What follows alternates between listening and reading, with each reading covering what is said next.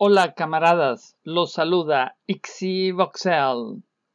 Hoy vamos a hablar de un tema candente, el coronavirus. Es un tema que tiene muchos aspectos importantes. La pandemia en sí mismo es un problema importante, es un riesgo que todavía no sabemos qué tan grave es, pero que aparentemente ya está en la etapa pandémica. Y la única duda es, eh, a final de cuentas, cuando se expanda realmente a nivel mundial, qué tan mortal va a ser.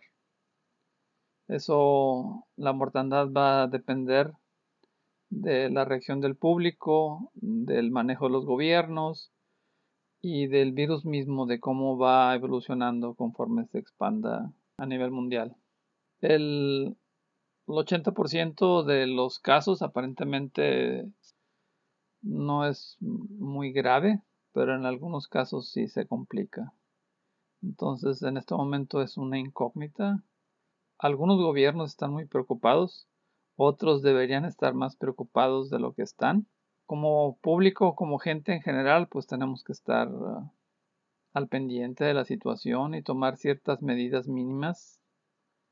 Lavarnos las manos, evitar durante esta temporada el estar en grupos en la calle, minimizar la interacción con extraños, lavarse las manos, ah, no tocarse los ojos, la boca, la cara, especialmente en el momento que se está teniendo contacto con gente.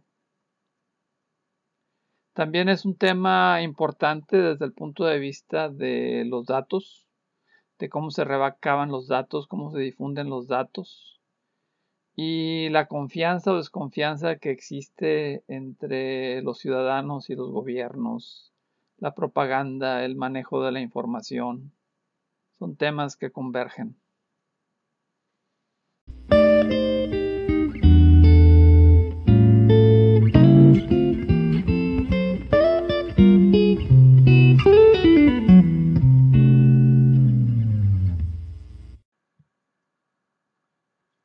¿Qué sabemos del coronavirus y cuáles son las preguntas?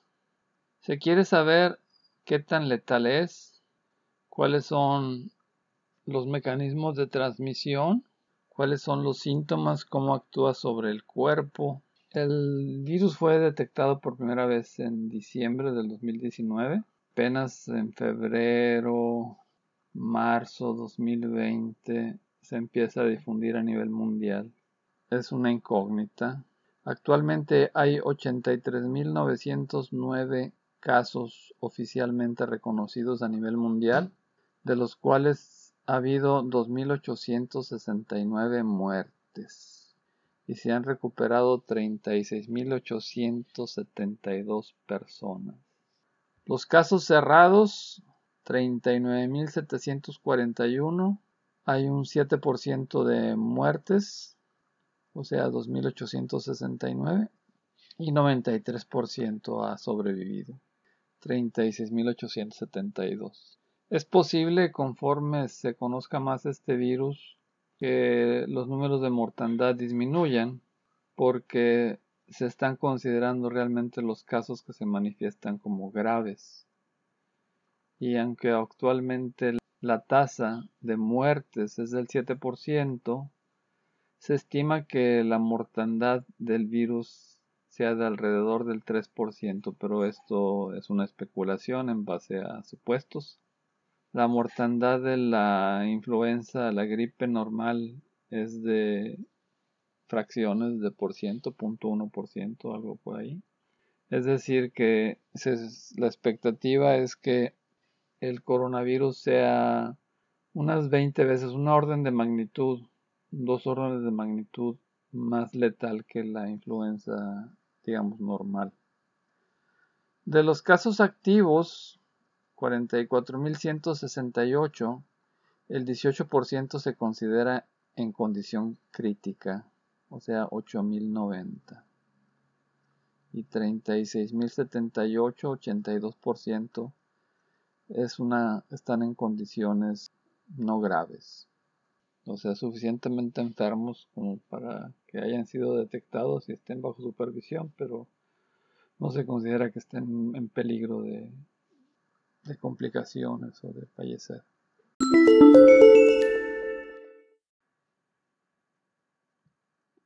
Aunque ahorita, digamos, hay un nivel de preocupación con el coronavirus, la gripe, digamos, normal no es un problema trivial.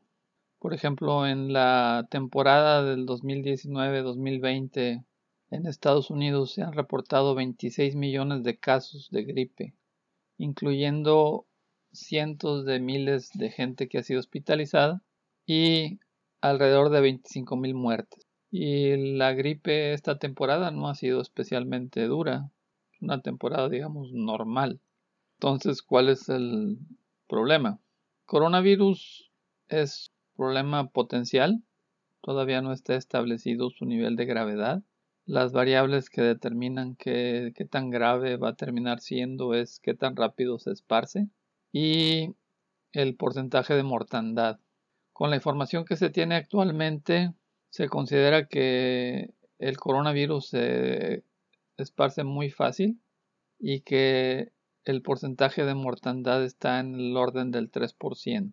Eso quiere decir, por ejemplo, en México, si se infecta una tercera parte de la población, estamos hablando del orden de, de 40 millones de personas, lo cual implicaría con una mortandad del 3% 120 mil, del orden de cientos de miles de muertos. ¿Cuáles son los síntomas del coronavirus? De acuerdo a la información que se tiene de China, falta de, falta de aire, dolores musculares, confusión, dolores de cabeza, dolores de garganta. El problema, o más bien cuando la enfermedad se vuelve grave, se vuelve una neumonía y hay una inflamación de los pulmones y eso complica la situación del individuo. El coronavirus eh, pertenece a una familia de, de virus, o más bien es una familia de virus que se da en animales como camellos, vacas, gatos, murciélagos. Generalmente es muy difícil que, que un coronavirus que está presente en un animal pase a infectar a una persona, pero ya se han dado algunos casos como el MERS y el SAR. Entonces es un mecanismo que existe y es conocido.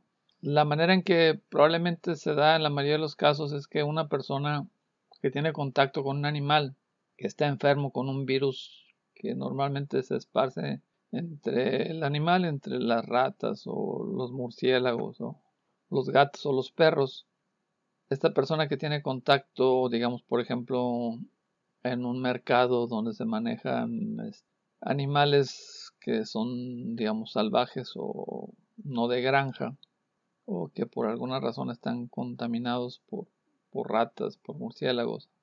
Entonces esta carne contaminada entra en contacto con una persona que está enferma con algún virus que se transmite normalmente entre humanos se infecta con este virus animal y entonces estos eh, dos virus interactúan y crean un virus nuevo que generalmente es más letal porque los humanos no, no tienen este, defensas contra este nuevo virus, pero tiene una información genética que le permite transmitirse entre humanos.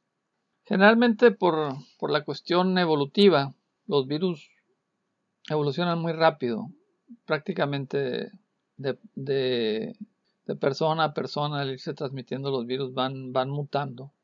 Y la presión evolutiva es que los virus se vuelvan menos letales, porque evolutivamente la situación ideal del virus es eh, colocarse en, el cuerpo de, de un animal, de una persona, y que la persona ni siquiera detecte la presencia del virus, lo cual le permita al virus reproducirse a sus anchas, digamos. Entonces, normalmente cuando un virus es muy, es muy nocivo y mata a la persona que se infecta, pues eso permite tener controles mejor control, más, más sencillo de controlar y el paciente, el enfermo muere antes de transmitir la enfermedad y el mismo virus desaparece. Entonces va contra, digamos, el interés del virus el, ser muy, muy, este, muy letal. Por ejemplo, el H5N1 tiene una, fatal, una tasa de fatalidad del 60%. O sea que si te da es muy probable que mueras.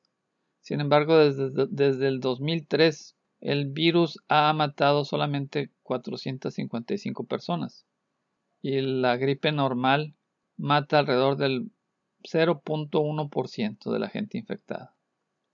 Entonces, este, aunque los, los virus que tienen una tasa de mortandad muy alta pueden ser aislados con más facilidad de lo que se puede aislar, por ejemplo, la gripe. Porque cuando se da un caso es suficientemente grave como para que la persona llegue al hospital, se pueda investigar la cadena de, infección y se pueda, digamos, aislar el problema. Y el coronavirus aparentemente es un virus que generalmente es eh, con síntomas no muy dramáticos. El 80% de los casos este, son, digamos, ligeros, un poquito, la gente siente a lo mejor un poquito molesta o, o inclusive ni siquiera se da cuenta que está enferma. Y esto pues hace que, que sea muy difícil de controlar.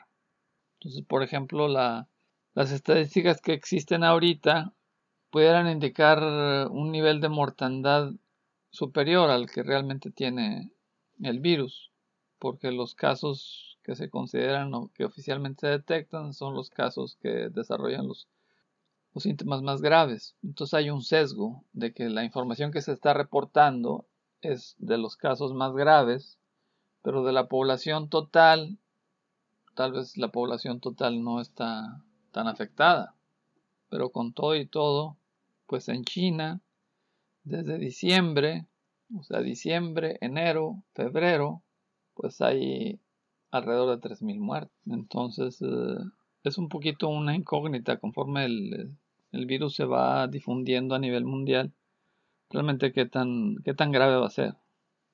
Ya está identificado que hay ciertas, ciertas poblaciones, estos grupos de población que se afectan, que están más afectados, que son las personas mayores y los niños, pero principalmente las personas mayores.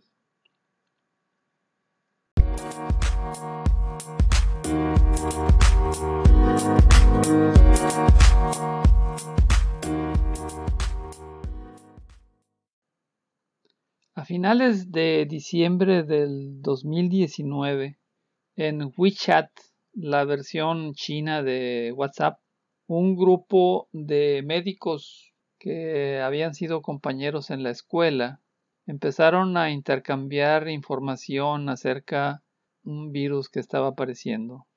Dice uno de los, los mensajes posteados, siete casos de SARS conectados con el mercado de mariscos. Y así estuvieron intercambiando mensajes a finales de diciembre hasta que se dieron cuenta las autoridades y fueron fuertemente disciplinados. Se les obligó a retractarse y a confesar públicamente que estaban difundiendo rumores infundados.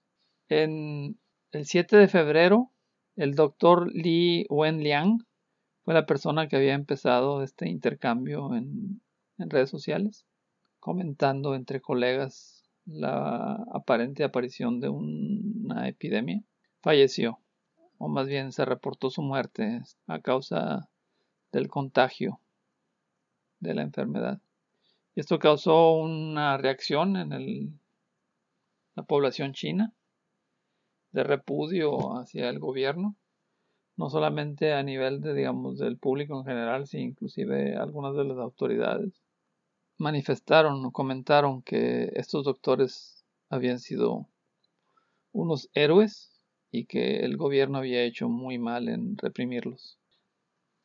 De hecho, en las redes sociales chinas, por más que el gobierno chino quiera tener un control estricto sobre su población, pues la tecnología actual de redes sociales y de teléfonos inteligentes, pues no permite una perfección en este control absoluto y en las redes sociales varios ciudadanos habían estado documentando la, epidemia y las situaciones, la manera draconiana en que el gobierno chino estableció cuarentenas y aislamientos.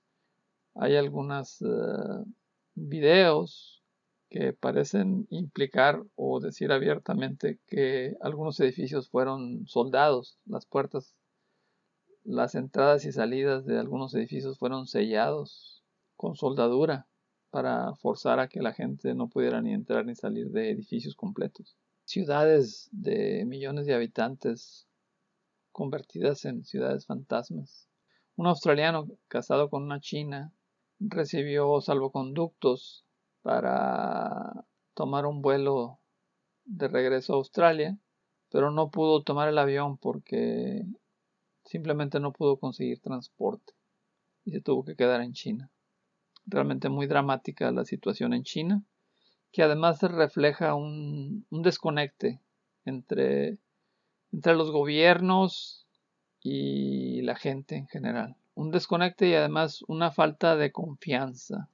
Una falta de confianza que a nivel mundial se manifiesta en la forma de, de rumores que se van difundiendo en las redes sociales.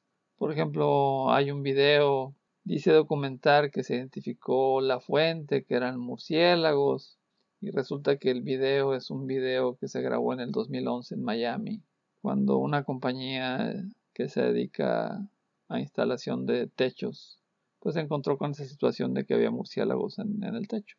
Y entonces se creó todo un meme. Hay también otro, otro meme donde se cita un libro escrito en 1981 llamado Eyes of Darkness de Kuntz. En ese libro se menciona que los chinos tienen un laboratorio y que desarrollaron un virus llamado 400 Gushan.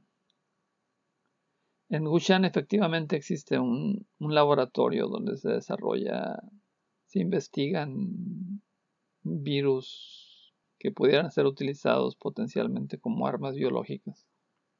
Es, muy curioso el caso de este libro de, de porque cuando fue publicado en 1981, este laboratorio biológico estaba en, la ciudad rusa de Gorky y el virus se llamaba 400 Gorky.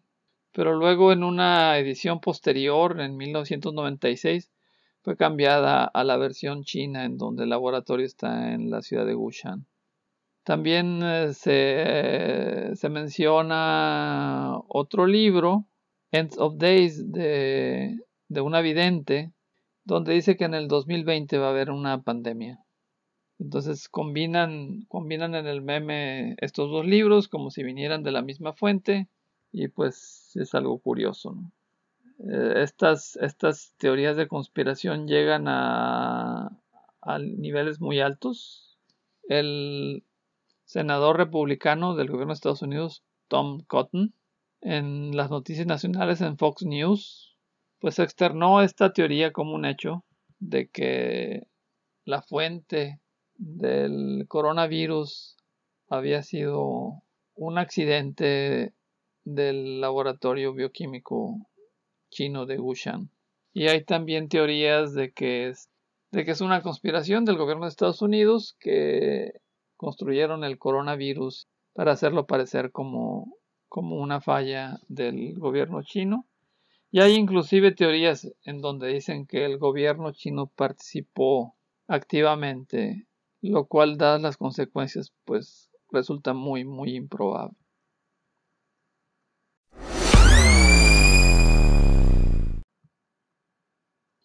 La llamada gripe española que ocurrió entre 1918 y 1920 mató a más de 40 millones de personas, que cuantas más pudiera ser hasta el orden de 100 millones de personas a nivel mundial. Se desconoce la cifra exacta de la mortandad causada por esta pandemia, que es considerada la más devastadora de la historia. Aunque esto es pues, rebatible por las pestes europeas de la Edad Media pues prácticamente devastaron la población en Europa. Prácticamente un siglo después, estamos en el 2020 y, y esta pandemia ocurrió en 1920, no se sabe con certitud cuál es el origen de la epidemia, que no entendía ni de fronteras ni de clases sociales. Algunos afirman que empezó en Francia en 1916, en las trincheras de la Primera Guerra Mundial. También otro candidato es China. Estudios identifican los primeros casos detectados en la base militar de Fort Riley el 4 de marzo de 1918. Esto puede ser correcto, pero estos soldados se pudieron haber infectado en Europa, en las trincheras europeas. Lo más probable es que haya sido una de las consecuencias de la Primera Guerra Mundial. Y por eso es algo a lo que no se le hace mucha difusión, a esta conexión entre una de las pandemias más terribles en la historia y la industrialización de la guerra. España era un país neutral en la Primera Guerra Mundial, y esto significaba que no había mecanismos estrictos de censura y por eso, como había más información acerca del efecto de la pandemia en España, quedó la imagen de que España fue el país más afectado por la pandemia, pero la verdad es que fue, un problema mundial y el epicentro estuvo en los campos de batalla de la en Francia. Eh, la censura, la guerra, evitaron que se pudiera investigar el foco inicial del virus. Se sabe que es un, eh, es un virus del tipo H1N1. A diferencia de otros virus que afectan básicamente a niños y ancianos, muchas de sus víctimas fueron jóvenes y adultos saludables entre 20 y 40 años. Esto se puede ver simplemente al hecho de que los hombres jóvenes saludables entre 20 y 40 años son los que participan en la guerra. Pero, pues, es especulativo todo esto. Fiebre elevada, dolor de oídos, cansancio corporal, diarreas, vómitos eran los síntomas propios de esta enfermedad. La mayoría de las personas que fallecieron eh, padecieron una neumonía bacteriana secundaria, ya que no había antibióticos. Sin embargo, un grupo murió rápidamente después de la aparición de los primeros síntomas, a menudo con hemorragia pulmonar aguda masiva o con edema pulmonar, con frecuencia en menos de cinco días. En los cientos de autopsias realizadas en el año 1918, los hallazgos patológicos y primarios se limitaban al árbol respiratorio, por lo que los resultados se centraban en la insuficiencia respiratoria sin evidenciar la circulación de un virus. Al no haber protocolos sanitarios que seguir, los pacientes se agolpaban en espacios reducidos y sin ventilación. Los cuerpos en las morgues y los cementerios. En, ese entonces se hizo popular las máscaras de tela y gasa, con las que la población se sentía más tranquila. Una mentira. En el verano de 1920, el virus desapareció.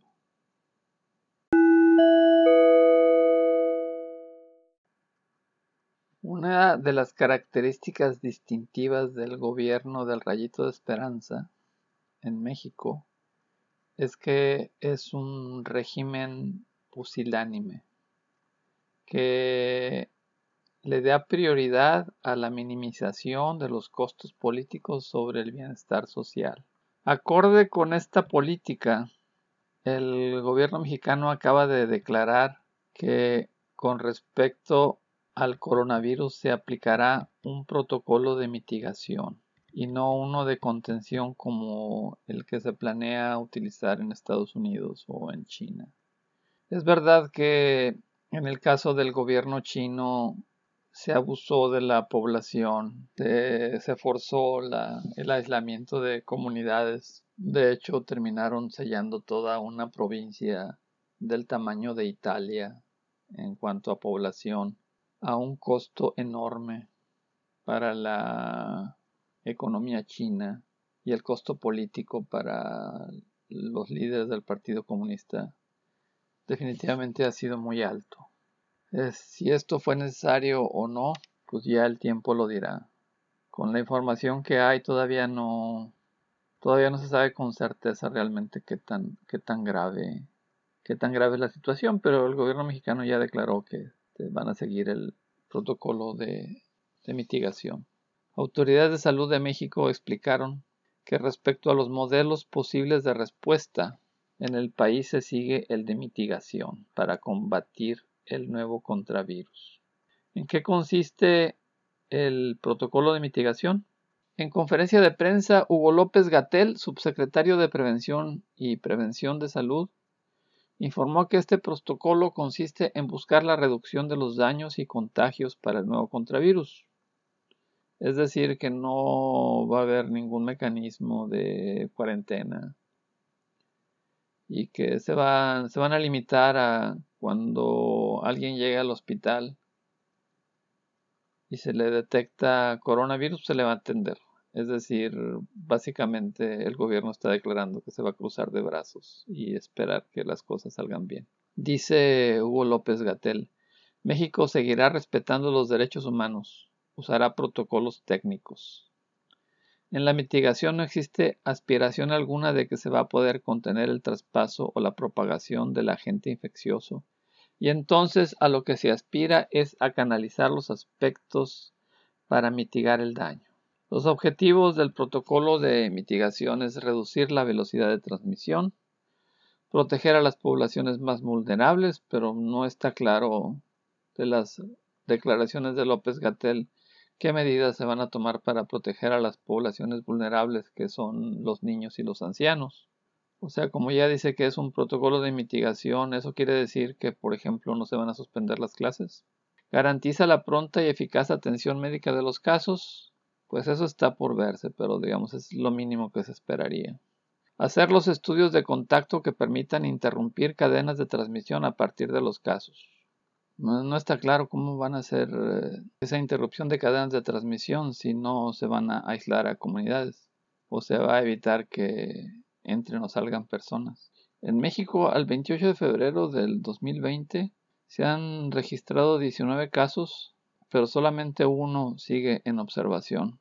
Lo más probable es que efectivamente el coronavirus ya se esté expandiendo en México. Dice López Gatel, es seguro que el virus va a llegar a México. Es lo más probable, si nos guiamos científicamente. Va a llegar, aunque no se sabe cuándo. Ese cuándo puede ser ya llegó. ¿Cuáles son los síntomas del coronavirus?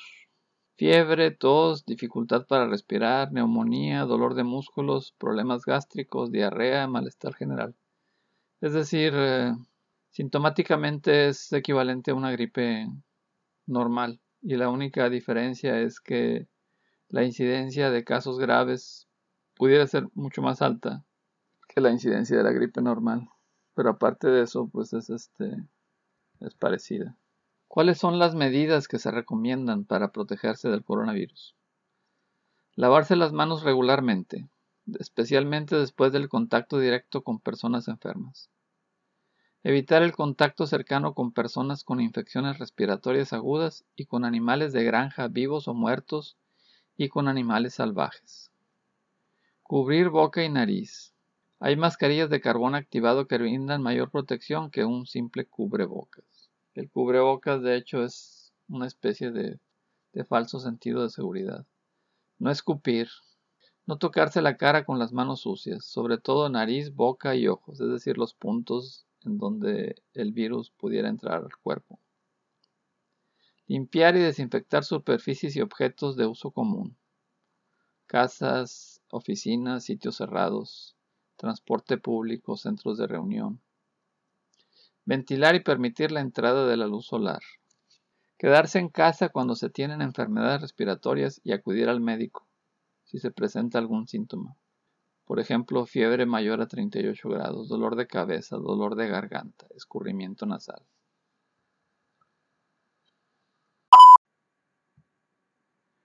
Contrario a las aseveraciones del gobierno mexicano, la contención es el primer paso ah, para responder a una manifestación de una epidemia como el coronavirus.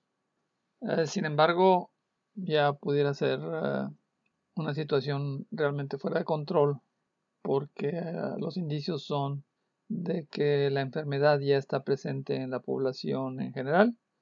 Los, el caso, un caso detectado en Estados Unidos es lo que se llama contagio de comunidad, lo cual quiere decir que no, no se identifica una, un contacto específico de donde se contagió la persona, lo cual indica que en la comunidad en general ya está presente la enfermedad.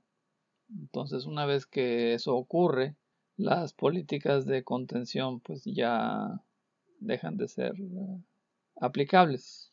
Dependiendo de la gravedad de la enfermedad, pudiera ser necesario tomar medidas extremas como las que se han tomado en China o inclusive en Italia, donde se cierran las escuelas y los centros de trabajo.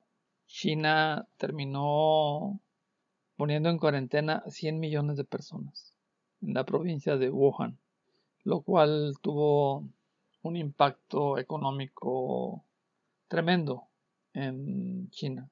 Wuhan es uno de los centros neurálgicos de la economía y es de hecho donde están los cuarteles generales de, de la compañía de telecomunicaciones más importante de China y una de las compañías de telecomunicaciones más importantes del mundo.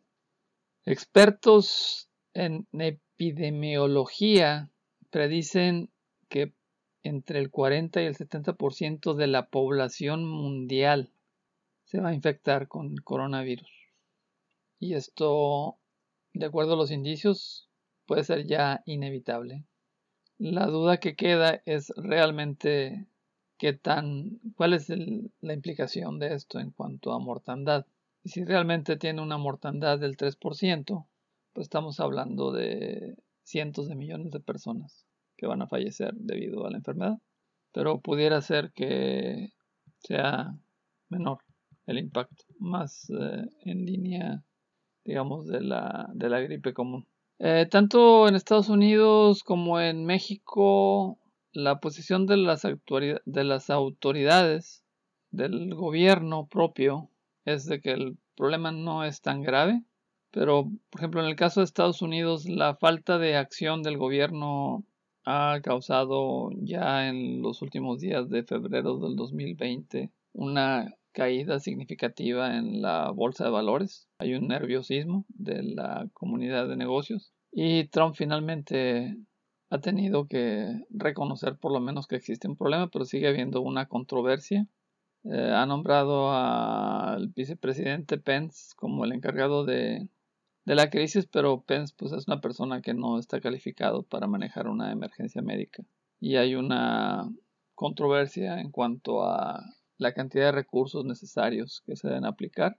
El régimen trompetista está considerando alrededor de dos puntos de 2.500 millones de dólares, pero los expertos consideran que pueden ser necesarios hasta 8.500 millones de dólares para manejar la crisis.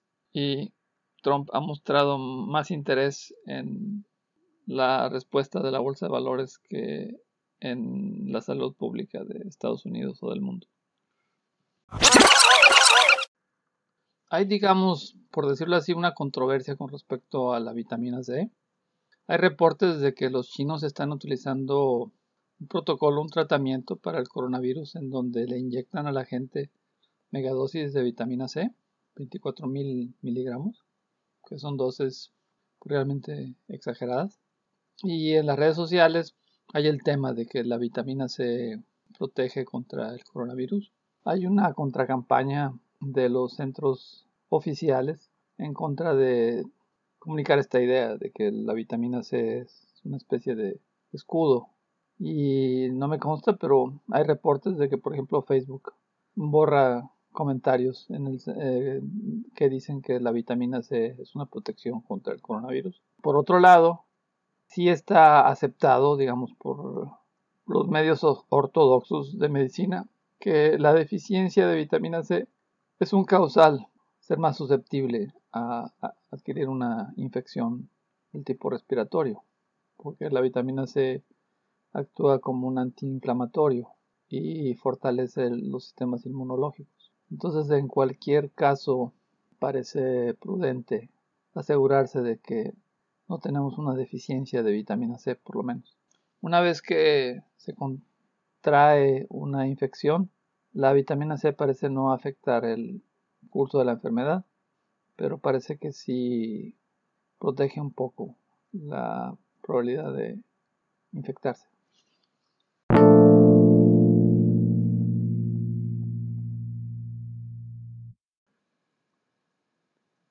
Lávense las manos con frecuencia. Minimicen el tocarse la cara, especialmente cuando estén en público. Eviten lugares públicos. Pongan atención, sean críticos en lo que leen, la información que difunden y lo que aceptan. Sean críticos de la información que reciben del gobierno, de los órganos oficiales. Actúen cuando deban actuar.